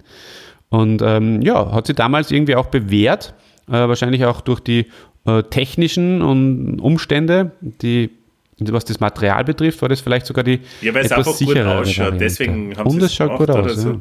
Gibt es ja keinen keinen Grund sonst dafür, denke ich. Und, und, und, und du hast ja jetzt äh, in diesem Podcast ja schon als wahrer Experte des Skisprungs äh, herauskristallisiert. Äh, was ist denn Soll das, das jetzt genau? Erklären wir es einmal, ja. Naja, du, du landest, indem dass du, ich glaube, es ist wurscht, ob du mit dem linken oder mit dem rechten Knie äh, zum Boden gehst, während das andere du nur um, so, weiß nicht, so 90 Grad abwinkelst. Ist wurscht, welcher, welcher Knie am Boden ist, oder? Je nachdem, ob du links oder rechtshänder bist, wahrscheinlich. Ja, das Oder? ist wurscht, ja. Ja, ja das ist es. Man, man kniet sich so, so nieder, so ähnlich wie wenn du ähm, zum Ritter geschlagen wirst. Sowas Ah. ist es, würde ich sagen. Es, es ist ja Oder wenn du dann einen ein- Heiratsantrag in einem Hollywood-Film. Geht auch so. das ist ein Telemark für mich. Wie schön wäre das, wenn der Fetti in seinem letzten Bewerb mit seiner Freundin dann gemeint, die, die, die, diese, diese Schanze, die Freundin besucht die Schanze und der Fetti macht den Telemark vorn bis ganz aus, bis zum Ende. Vielleicht sogar nur mit einem Ski, weil der Fetti hat ja 2013 äh, in Val di Fiemme ist er berühmt worden, weil er da seinen Ski verloren hat, den einen Ski und ist trotzdem noch über die Lande, äh, über, die, über die Linie drüber gekommen, über die Sturzlinie und fährt dann im Telemark bis zu ihr und, äh, und überreicht ihr den Ring. Das wünsche ich mir. Aber mit einem Skier Telemark, puh. Ja, das war spektakulär damals, ja. Der hat dann tatsächlich den zweiten Ski, dann so, äh, den, den, den, den, zweiten Fuß auf den einen einen Ski hinten, ja genau, den, den, den Fuß ohne Ski, den skilosen Fuß hat er hinten auf den anderen Ski drauf gelegt und ist mit einem Ski Mono über die Sturzlinie drüber gefahren. cool. das war- Aber man und muss hat uns damit sagen, Gold unsere, geholt. Man muss dazu sagen, für die Leute, die jetzt nicht so, so Skisprung-Firmen sind, ähm, die Skisprung-Ski, die sind ja viel, viel breiter als Ski. Ski. Ski-Ski, alpine Ski heißt das. Alpine Ski, genau. Mhm. Und da ist es ja ein leichtes, dass man da seinen Fuß abstellt. Das ist richtig, ja. Ähm, Kannst, glaube ich, absolut sogar richtig. 45er haben und kannst draufstellen. Erstens, erstens sind es breiter und zweitens äh, kann man ja hinten wie bei Langlaufschienen rausschlupfen und ist nicht fest verankert wie bei den alpinen Mm. Ja. Das ist absolut Genau. richtig. Ja. Und den Namen hat die Landetechnik von der Skifahrtechnik Telemarken und die äh, ist der norwegischen Provinz Telemark, Telemark. aus der der Torjussen kam, äh, auch entsprungen. In der, in der Telemark, da, da sind ja ganz viele verschiedene norwegische Fernsehsender angesiedelt. Das hat jetzt zwar nichts mit Skispringen zu tun, aber das ist auch witzig, dass das alles irgendwie, das ergibt schon Sinn, finde ich. Wirklich? Ja. Das ist, Das ist das, was, was, was Köln für, für Deutschland ist, ist in Telemark, also in dieser Provinz eben für, für, für den norwegischen, skandinavischen Bereich. Ja. Äh, stimmt übrigens nicht, habe ich mir jetzt ausgedacht, die Geschichte mit Telemark. Weil Tele, Tele 5, Tele, Tele, Television und so. Boah, stark gewirkt. Bin auf den Leim gegangen. Ja, voll. Gut. Ey, wenn man es mit Überzeugung bringt, oder? Dann geht es. Ja, voll. Weißt du, was wir jetzt auch mit Überzeugung bringen? Dem äh, Ernst Vettori seine sportliche Karriere. Ja, aber, aber bevor wir das machen, möchte ich nur eine kurze Telemark-Geschichte von mir erzählen, wenn ich darf, Olli. Ja, so viel Zeit. Haben wir noch so, so viel Zeit? Weil wir, Wir sind schon so bei einer Zeit. Stunde und wir haben noch Expertentalk und alles. Aber egal, wir sind nicht bei einer Stunde, weil du das eh alles rausschneidest. Richtig. Ähm, Olli, kann ich noch schnell eine Telemark-Geschichte erzählen? Ähm, ja, bitte. Das haben wir noch die ja, Zeit, ja, super. Ja, ja, ja, ja, ja, ja. Ähm, ich, es hat sich mal zugetragen, dass, dass ich auf, auf Skikurs mit war. Wir sind in der Unterstufe, sind wir, ah, ich glaube, zumindest in der dritten und vierten Klasse auf Skikurs gefahren. Vielleicht auch schon in der zweiten, weiß ich jetzt nicht mehr. Und in irgendeinem von diesen Jahren, und was der im Skikurzimmer sind immer so, so, oder damals waren so Stockbetten, wo dann vier Kinder in einem Zimmer liegen. Na, Blödsinn, eigentlich waren es acht. Nein, ich glaube, es waren vier. Okay, auf jeden Fall zwei Stockbetten mindestens, aber vielleicht waren es auch vier. Ist ja wurscht. Und wir haben dann immer so, so Wettbewerbe gemacht in der, in der freien Zeit, die wir ja irgendwie überbrücken haben müssen, äh, ohne, ohne Handys, mit, mit Spielen oder Blödsinn machen. Und das, da haben wir so, so Telemarks gemacht vom Stockbett aber. Und da kann ich mich nur wirklich echt, wie wenn es gestern gewesen war, an diesen Schmerz erinnern. Hast du schon mal ohne Schuhe, einfach mit, nur mit Socken von, von bist schon mal von einer, Hö- es wird wahrscheinlich reichen, vom Tisch runter zu springen auf diesen Holzboden und äh, dann einen Telemark machen. Weißt du, wie das brennt auf den Fußsohlen? Kannst du dir das vorstellen? Fußballen auch. Ja, es tut voll weh. Und das kann ich mich nur ei, erinnern. ei. Dabei warst du auch äh, damals als Katze bekannt. Das war, glaube ich, sogar ein Spitzname von dir, oder? Wayne the Cat. Wayne the ja Cat, durchtäuscht. Wayne the Cat Katzen. Ja. Das ist super. Boah, Ja. Das ist der beste Spitzname, den ich jemals gehört habe. Wayne the Cat Katzen. ja, So gut. so war das. Aber es hat mir auf jeden Fall, das trotzdem kann ich mich erinnern, dass wir es gemacht haben. Jetzt stell dir das Ganze mal heutzutage vor, mit äh, Mitte 50, was du bist. das wäre das wär heftig, hä? Das, ich glaube, ich würde mir gar nicht mehr mal overspringen trauen vor dem Hochbett. So fängt es ja schon mal an, an einen Telemarkt nicht einmal zu denken. Unglaublich. Ja. Ähm, Ja. ja, Das war meine kurze Telemark-Geschichte. Ich habe es natürlich beim, beim Skifahren dann schon ein paar Mal probiert, so, so, aber natürlich mit, mit Alpinski. Und ich bin nie du, äh, Touren gegangen, weil bei Tourenski kann man das doch auch machen, dass man da aufmacht. Gell? Also leider ist mir die, die, die, das, die Richtig. Telemark-Geahndung in Wirklichkeit ist mir äh, verwehrt geblieben. Ganz anders aber bei dir, weil du, das möchte ich auch noch schnell erwähnen, bevor wir zum Ernstl kommen, ähm, bist ja im Gegensatz zu mir wirklicher Skispringer. Du bist zwar nie auf, auf große Schanzen gesprungen, aber trotzdem hast du meinen höchsten Respekt. Und das ist, waren kleine Schanzen, aber du hast einmal mir eine Wartezeit, da bin ich mal lange im, ich glaube, es war ein Hautarzt, bin in der, in der Ordination gesessen und habe äh, gewartet. Und dann habe ich dir, das haben irgendwie so WhatsApp-Kontakt gehabt und du hast mir dann gesagt, hey, ich schicke dir was zum, zum Aufheitern. Leider habe ich es verloren. Du hast mir da ein Video geschickt, das muss einer deiner letzten Sprünge gewesen sein. Und du bei so einer kleinen Schanze runterspringst und da war nicht einmal Schnee. Das war so, oder so Kunst, wie, wie heißt das? Teppich, oder was war das? Matte. Mathe. Ähm, und da bist dann, ich glaube schon, fünf, sechs Meter weit gesprungen und gelandet. Hört sich jetzt überhaupt nicht viel an, aber ich meine, der, der Mut, einmal überhaupt diese kleine, auch wenn es eine kleine Chancen ist, runterzufahren und dann auf fünf, sechs Meter oder vielleicht was mehr, ich weiß, das wirst du jetzt gleich aufklären, ähm, verlangt sehr viel Mut. Und, was ich auch noch sagen kann, es war nicht nur mutig, sondern es war irrsinnig witzig. also ich habe mir das echt oft angeschaut. Leider ist äh, irgendwie im Laufe der Jahre verloren gegangen. Hast du das noch? Kannst du mir das noch mal schicken?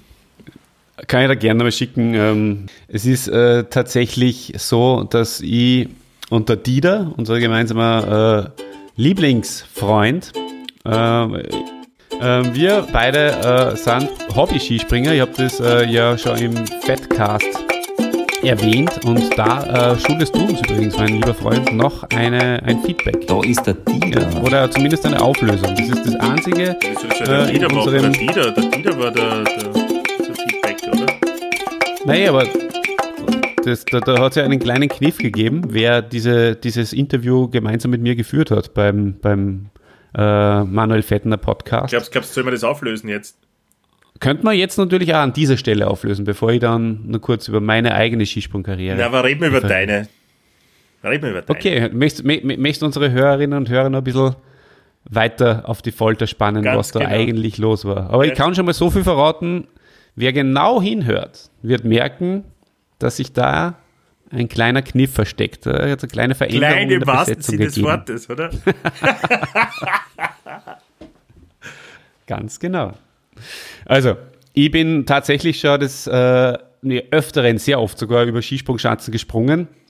Äh, habe das jahrzehntelang als Hobby gemacht, wo zumindest eineinhalb Jahrzehnte, bevor ich mir dann einmal das äh, Schlüsselbein dabei gebrochen habe. Und äh, seitdem muss ich gestehen, ist das Ganze äh, vom Kopf her nicht mehr so einfach. Ähm, traue mir da einfach nicht mehr so frei und äh, mutig über die Schanze zu gehen und bin dann auch eher immer auf die Sicherheit bedacht. Und mit voller Hosen springt sich's schlecht. Das ist eine alte Skisprungweisheit und das habe ich auch gemerkt. Und dann ist es auch nicht mehr sicher, weil du musst einfach eine gewisse Körperspannung äh, ähm, aufweisen.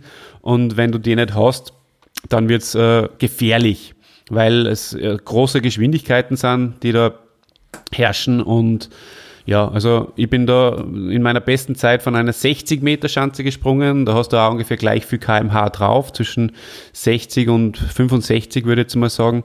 Und, ähm, und, und bei der Landung dann vielleicht sogar noch ein bisschen mehr. Und meine Landung, mein lieber Freund, kann ich dafür sprechen, die war relativ weit oben und von daher bin ich dann auch diesen, äh, ab, ab äh, diesen, diesen Aufsprunghang relativ äh, schnell und lange hinuntergefahren. Aber es waren schon bisschen mehr als sechs Meter waren es schon. Also ich bin schon so in den blauen Bereich bin ich schon reingekommen. Also um die 35 Meter, glaube ich, bin ich schon gekommen. Na, aber nicht bei dem, was du Und- mir da geschickt hast, oder? Ich glaube, das, was ich, weiß ich nicht genau, was ich da geschickt habe, kann natürlich auch von einer 30 Meter Schanze gewesen sein. Dann, dann waren es halt wahrscheinlich nur 20 Meter. Ja. Ja, es war, ja, es war eher was Kleineres. Aber ich kann mir natürlich jetzt kann aus, aus, aus erster Hand sagen, ähm, und da dann wir unsere Skisprung-Profis fast ein bisschen leid, möchte ich fast sagen. Es schaut beim Fernsehen einfach viel, viel, wahrscheinlich betrifft es ja jeden Sport, viel, viel langsamer und viel, viel äh, leichter aus, als es in Wirklichkeit ist. Also die Kante bei der Geschwindigkeit so zu treffen und die Technik so umzusetzen, dass du wirklich auf Weite kommst, das, das ist sehr, sehr, sehr schwer. Und es ist natürlich auch wirklich sehr, sehr gefährlich und man braucht schon ziemlich, ziemlich Eier für, dies Sport, für diesen Sport und ähm, wenn es Damen sind, Eierstöcke. Genau, oder Mut. Aber jetzt endlich, endlich äh, nach, schauen wir nach, über einer Stunde, zumindest äh, ungeschnitten, äh, zum, zur Karriere vom, 20 vom. Ernst Fettori. das schneiden wir zusammen auf 20 Minuten. Endlich, nach 20 Minuten. Du, pass auf, jetzt sage ich einfach endlich nach äh, mit verschiedenen mit ver- verschiedenen Zeitpunkten und dann schneidet das eine, was stimmt. Endlich nach 45 Minuten. Endlich nach 50 Minuten. Endlich nach einer Stunde kommen wir zum sportlichen und zur, zur Karriere von Ernst Vettori. Der hat mit 16 bereits sein Debüt im Weltcup gefeiert, 1981. Wir haben im Quiz bereits darüber gesprochen. Und im, im Februar desselben Jahres, lieber Christian, da hat er ja bereits schon seine erste Medaille sich geholt. Da hast du recht, Olli. Silber bei der Junioren-Weltmeisterschaft. So ist es, ganz genau. Und sein erstes Weltcup-Podium, und zwar als Zweiter, hat er dann auch im gleichen Jahr schon bereits geholt. Und zwar in Chamonix. Richtig, richtig. Chamonix 1981, müsst ihr vorstellen, als 16-Jähriger äh, schon ein Weltcup-Podium. Das geht nur im Skispringen. Oder So ist es, ganz oder genau. heißt Das Michaela. Schifrin. Oder beim, oder beim, beim, oder beim äh, Kunstturnen. Ja, oder Eiskunstlauf. Da geht es auch. Aber wisst ihr, was nicht Ganz geht? genau. Beim Kugelstoßen. Und Und auch nicht beim Wrestling. Na. Nein, nein, da geht's nicht. Oder beim Marathonlaufen. Geht's auch nicht. Geht's auch nicht. Oder beim Weitsprung. Ja, wahrscheinlich auch nicht, ja. Aber wo es schon gegangen ist, früher beim, Tennis. Bei den Damen zumindest. Ja, eh, aber trotzdem glaube ich, dass es Ausnahmesportler sind, weil äh, mit 16 ist der Körper ist noch nicht einmal ganz ausgebildet. Das Gehirn ist noch weit davon entfernt, ausgebildet zu sein, komplett.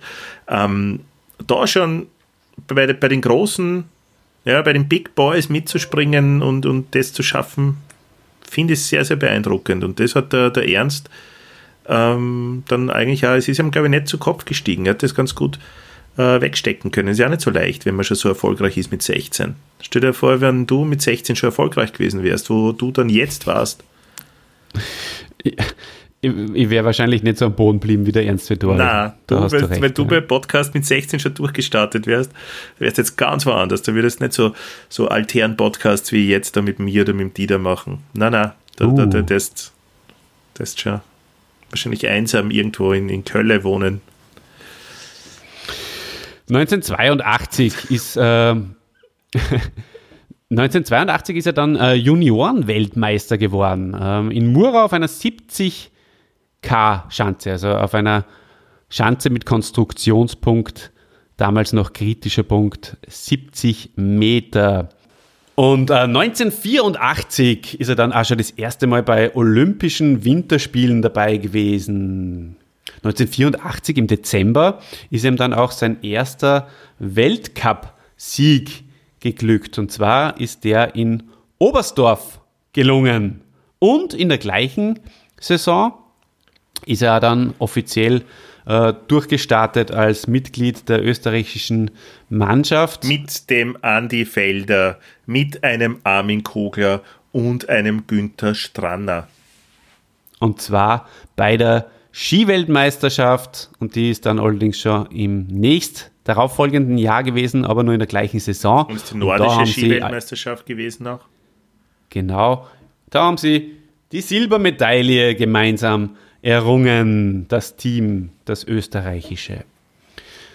Äh, in dem gleichen Jahr, 84, 85 oder in der gleichen Saison, ist er auch bereits Dritter im Gesamtweltcup geworden. Gut dabei war der Ernst Vettoria ähm, 1985 und 1986. Das waren vielleicht sogar seine zwei besten Jahre. Er ist der äh, Zweiter im Gesamtweltcup in beiden Jahren geworden und hat auch beide Jahre die Vier-Schanzen-Tournee gewonnen. Und den Gesamtweltcup, falls es euch interessiert, was glaubst du, Christian, wer hat denn 1985, 86 den Gesamtweltcup vor dem Ernst Vettori gewonnen? Fällt mir nur zwei ein, die es sein könnten. Äh, Felder. Na, Matti, Raikkonen.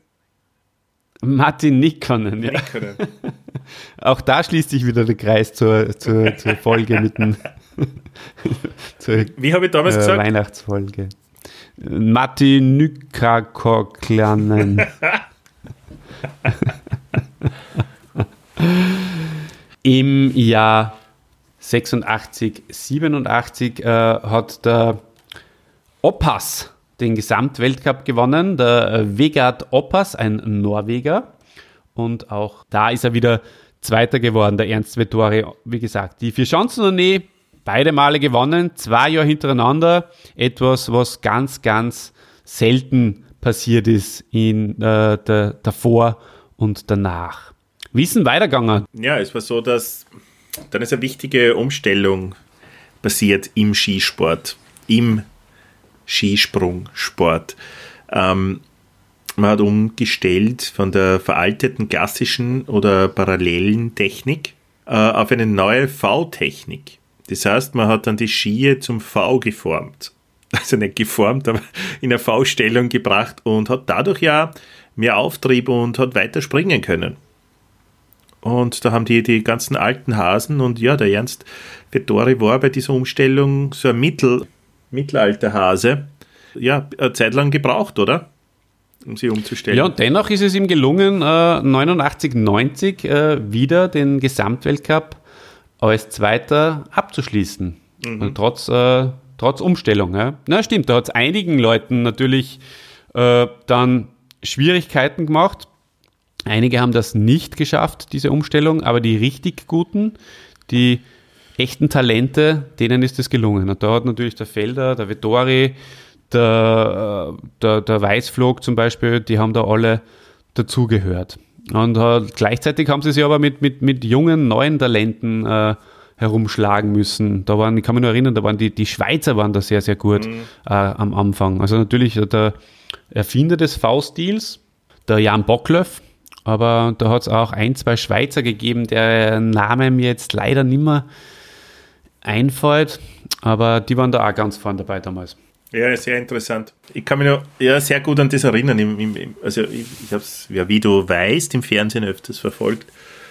Und es hat dann, es hat früher immer so, so im Parallelstil nur so ausgeschaut wie, also aus dieser Fernsehperspektive, wie wenn die, die Ski immer so entweder links oder rechts vom, vom Kopf gehabt hätten. Erinnerst du das noch? Ja. Und das hat immer sehr, sehr witzig ausgeschaut. Und durch diesen V-Stil haben wir erst mitbekommen, so richtig, oder ich, ja, zumindest, dass, dass die den Schädel eigentlich zwischen die Ski haben und nicht auf der Seite vorbei. Weil, ich meine, das war beim, beim klassischen Stil war es ja auch so, dass die den Kopf eigentlich über dem Ski gehabt haben. Ne? Aber durch die Perspektive hat es ausgeschaut, wie wenn es auf der Seite war. Ja. Auf jeden Fall. Also äh, natürlich sind sie im klassischen, im klassischen Stil ja eigentlich sind sie ja schon auch so ein halbes V quasi gesprungen. Also es war schon so ein bisschen so versetzt. Es, ähm, Ach so, war, wirklich? Das Ganze, Waren die Ja, nicht ja, direkt nein, also- über dem Ski, die waren so ein bisschen auf der Seite, oder wie? Schon, ja. Also Ach so. genau. Mhm. Doch. Nein, So das, das. Ist, auch interessant, ist auch für mich mal was Neues dabei. Mhm. Ist gut. Auf jeden Fall.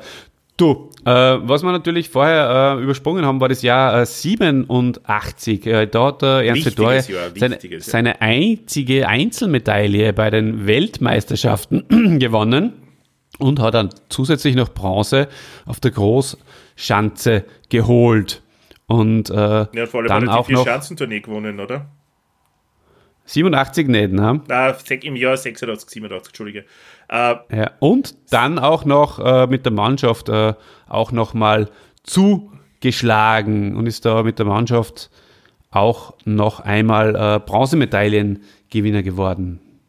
Diesmal mit dem äh, Felder und mit dem Richard Schallert und mit dem Franz Neuländner, für diejenigen, die damals schon dabei waren, auch klingende Namen. ja, vor allem auch Cousin vom Chilischaller. Ja, auf jeden Fall. Die müssen verwandt sein. Ne? Ja, sicher. Und dann geht's im V-Stil weiter. 1991 Team Gold für Österreich Jawohl. mit unserem alten äh, Cheftrainer Heinz Kuttin, mit dem aktuell deutschen Cheftrainer Stefan Horngacher und wieder mit dem Andi Felder, seinem ewigen Rivalen und auch Freund. Diese nordische Skiweltmeisterschaft damals hat auch in Val di Fiemme stattgefunden, so wie die, bei, ihr, bei der ich damals dabei war. Mhm. Hast du die Ja, Mario dann- kennengelernt, oder? Ja, ganz genau. Und der krönende Abschluss möchte ich schon fast sagen, weil es war schon äh, am Ende seiner Karriere. Lieber Christian, den überlasse ich jetzt dir, weil ich die so gern habe. 1992 krönte er seine Karriere mit einem olympischen Gold und ist dadurch unsterblich geworden. Auf der Normalschanze in Albertville. Und da war ich live dabei. Albertville, da kann ich mich noch erinnern an diese, an diese Spiele. Mhm. Mit einem überragenden Sprung ist ihm das im zweiten Durchgang gelungen. Was ich jetzt überraschend finde, weil meistens passiert das im zweiten. Oder gibt es ja welche, die im ersten Durchgang schon gewinnen? Na, oder? Naja, aber es war tatsächlich so, äh, der Ernst Vettori, der Ernst Vettori war ähm, ein bisschen verschrien, sage ich jetzt einmal, oder bekannt dafür, dass er nicht zwei gleichmäßig gute äh, Sprünge runtergebracht hat. Also meistens hat er einen davon nicht auf dem hohen Niveau äh, delivern können, äh, wie, wie den anderen. Und da ist ihm das ge geglückt und vor allem eben der zweite, der noch öfters äh, das, das Problem war, ist ihm da aus äh, überragend, überragend geglückt. Leider findet man dazu kein YouTube-Video. Ich habe überall geschaut, aber es gibt äh, vom Olympiasieg vom Ernst Vettori leider kein YouTube-Video. Das ist, finde ich, sehr, sehr schade. Hätte man gern nochmal vor Ja, Augen Ich geführt. glaube ja. Wie, äh, zum Beispiel habe ich nichts gefunden über das, weil du hast gesagt, angeblich ist er ja doch Skifliegen gewesen. Ja, ja. Wo, da finde ich aber auch nichts. Außer deine, Doch. deine Wortspende. Äh, Und den YouTube-Link, den ich da dazu zu meiner Wortspende Das dazu war, geschickt habe. Das war Skispringen, was du da geschickt hast und nicht Skifliegen. Na, es war Skifliegen. Da ist er gestürzt sogar. Das Aber das war am Ende seiner Karriere und äh, Hast vielleicht du mal äh, probiert hat und er, dann stellt es ihm gleich auf. Okay. tatsächlich war es eh von seiner Skiflug ähm, Karriere sehr, sehr wenig. Aber Ja, wahrscheinlich, also du hast sicher recht, Du hast sicher recht, dass er das sehr oft gemeidet, also dass er lieber gemeidet hat. Aber anhand dieses Videos lässt sich feststellen, äh, wenn es ein Sturz war, dass er zumindest äh, da 19, ich glaube 92 war das, äh, einmal gesprungen ist. Aber ja, sieht man eh, was er davon gehabt hat. Mhm. Das hätte er lassen sollen. So kurz vorm Karriereende oder so. Absolut. Ähm, zu dem äh, Olympia Gold hat er übrigens auch noch im Team-Event Silber gewonnen damals. War sehr ja. erfolgreiche WM, ja. Ah, äh, Spiele, So ist es. Olympische Spiele. Insgesamt hat er 15 Weltcup-Siege gefeiert und seinen letzten Weltcup-Sieg. von Olli, Olli ein, 15 eines noch, bevor du das, äh, kennst du den Unterschied zwischen Olympiade und Olympische Spiele? Ja, Okay. eine Olympiade sind die vier Jahre zwischen den Ja, Olympischen Spielen. genau. Ein bisschen Mhm. Bildung müssen wir auch unter das Volk bringen. Genau. Und weißt du den Unterschied zwischen einem Olympioniken und einem Olympiateilnehmer? Hm, kann ich nur raten. Ist ein Olympionike einer, der es gewinnt? Richtig. Ja. Weil das ist nämlich auch im Volksmund natürlich äh, falsch aus, also vertrat, weil ähm, Olympionike glaubt man, dass jemand ist, der teilgenommen hat. Stimmt aber nicht, weil Nike ist ja, wie jeder weiß, die Göttin des Sieges Ah, und das lässt sich da ableiten. und interessante Schuhe. Und jetzt wieder die, die, die Brücke zu schlagen zu Zurück in die Zukunft 3 wird ja von Michael J. Fox auch mit Nike, da, da glauben sie ja in, der, in dem Salon, dass das ein Indianerdialekt ist. Ja. Richtig, Gut. richtig, richtig. Und ich habe jetzt äh, voll schmunzeln müssen, weil ich mir dachte, du sagst jetzt, um wieder die Brücke zu schlagen zu Ernst Vettori, weil seine Schuhe hat er in den Nagel gehängt im März 92, aber dabei kommst du damit zurück in die Zukunft. Das war ziemlich witzig. gefunden. also seine Schuhe, seine Nike hat er an den Nagel gehängt 1992 im März. Da hat er seinen letzten, also da hat er es eigentlich noch nicht, Entschuldigung, das stimmt nicht, er hat seinen 93 letzten Weltcupsieg gefeiert und 1993 äh, hat er dann immer noch nicht seine Karriere beendet, sondern mit der österreichischen Mannschaft äh, noch einmal in Falun Bronze geholt. Und jetzt- Damals aber äh, mit jetzt es Putin, mit dem Horngacher und mit dem Goldberger, aber jetzt ist 94 es ist es dann endlich, jetzt drei Jahre nachdem wir ihm das schon nachgesagt haben, ist er dann zumindest in sportlichen Ruhestand gegangen. Er hat sich natürlich jetzt nicht komplett zur Ruhe gesetzt. Er ist. Ähm, was macht er eigentlich jetzt genau? Er macht äh, so Beratertätigkeiten, oder? Ja, na, jetzt äh, aktuell ist er tatsächlich weg momentan äh, vom, vom Skisprungsport. Ist, glaube ich, als Privatperson unterwegs. Zumindest weiß ich jetzt nichts genaueres darüber. Aber er war ähm, zwischen 95 und 99 war er dann an der Seite von Dirk Thiele bei Eurosport äh, Co-Kommentator. Das war eine sehr lustige Zeit. Da äh, haben sie es äh, voll gegeben, die zwei miteinander. Und äh, dann im März 2010 ist er dann äh, der Nachfolger von Toni Innauer als äh, nordischer Sportdirektor geworden. Ja, das war der Abriss von Ernst Fedoris Karriere, die, kann man wirklich mit Fug und Recht behaupten, sehr, sehr, sehr erfolgreich war. Also in diesen paar Jahren, also so viel waren sie dann gar nicht, oder? So 14 Jahre oder 13 Jahre. Okay, ist eigentlich ein, äh, wahrscheinlich eine normale Sportkarriere, aber er hat da fast in jedem Jahr etwas Besonderes erreicht. Er ist ein Held und ein Idol, er ist ein Skiweitsprung-Symbol. Das von Christoph und Lollo. Genau, von Birger Rutzang. Gut, wir haben sehr, sehr, sehr, sehr viel äh, geblänkelt. Wir haben sehr, sehr viel über seine sportliche Karriere gesprochen. Äh, ich denke, Wir sind durch viele. Hochs und Tiefs gegangen. sind durch viele Hochs und Tiefs gegangen und ähm, wir bedanken uns. Das machen wir eigentlich viel Das, zu selten. das kommt mir fast so vor wie, wie früher immer mit, wir verabschieden uns von den Zusehern in Dreisat oder auf Ja. Dreisat. Oder Auf OF 1 geht's weiter Genau. mit äh, der nächsten Folge Doppelgänger. Genau. Wir wir verabschieden uns von unseren treuen Zuhörern und für unsere neuen Zuhörer gibt es nur was ganz Spezielles. Ganz was Besonderes noch. Ja, rutscht's gut um, mich, liebe Leute. Äh, und wir hören uns wahrscheinlich im neuen Jahr oder um ja, eigentlich 0 Uhr Silvesterfolge ist auch schon im neuen Jahr. Falls wir eine machen.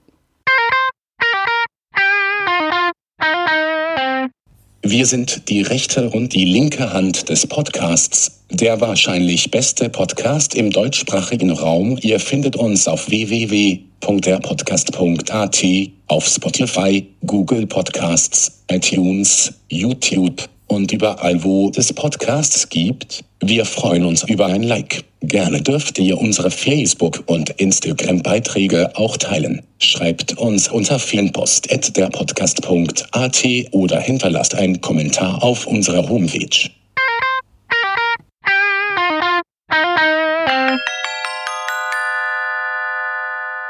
Mmh, die Bananenrubrik. Bananenrubrik.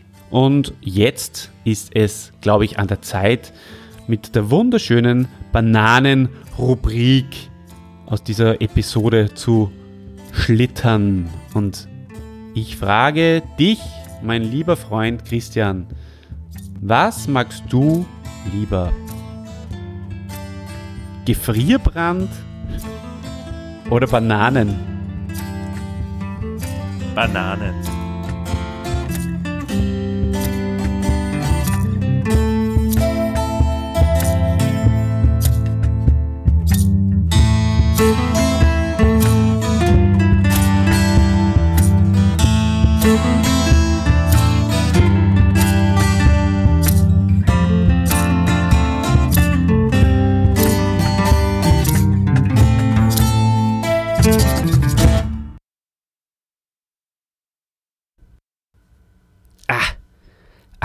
Akkreditierung. So heißt's. Das Wort heißt Akkreditierung.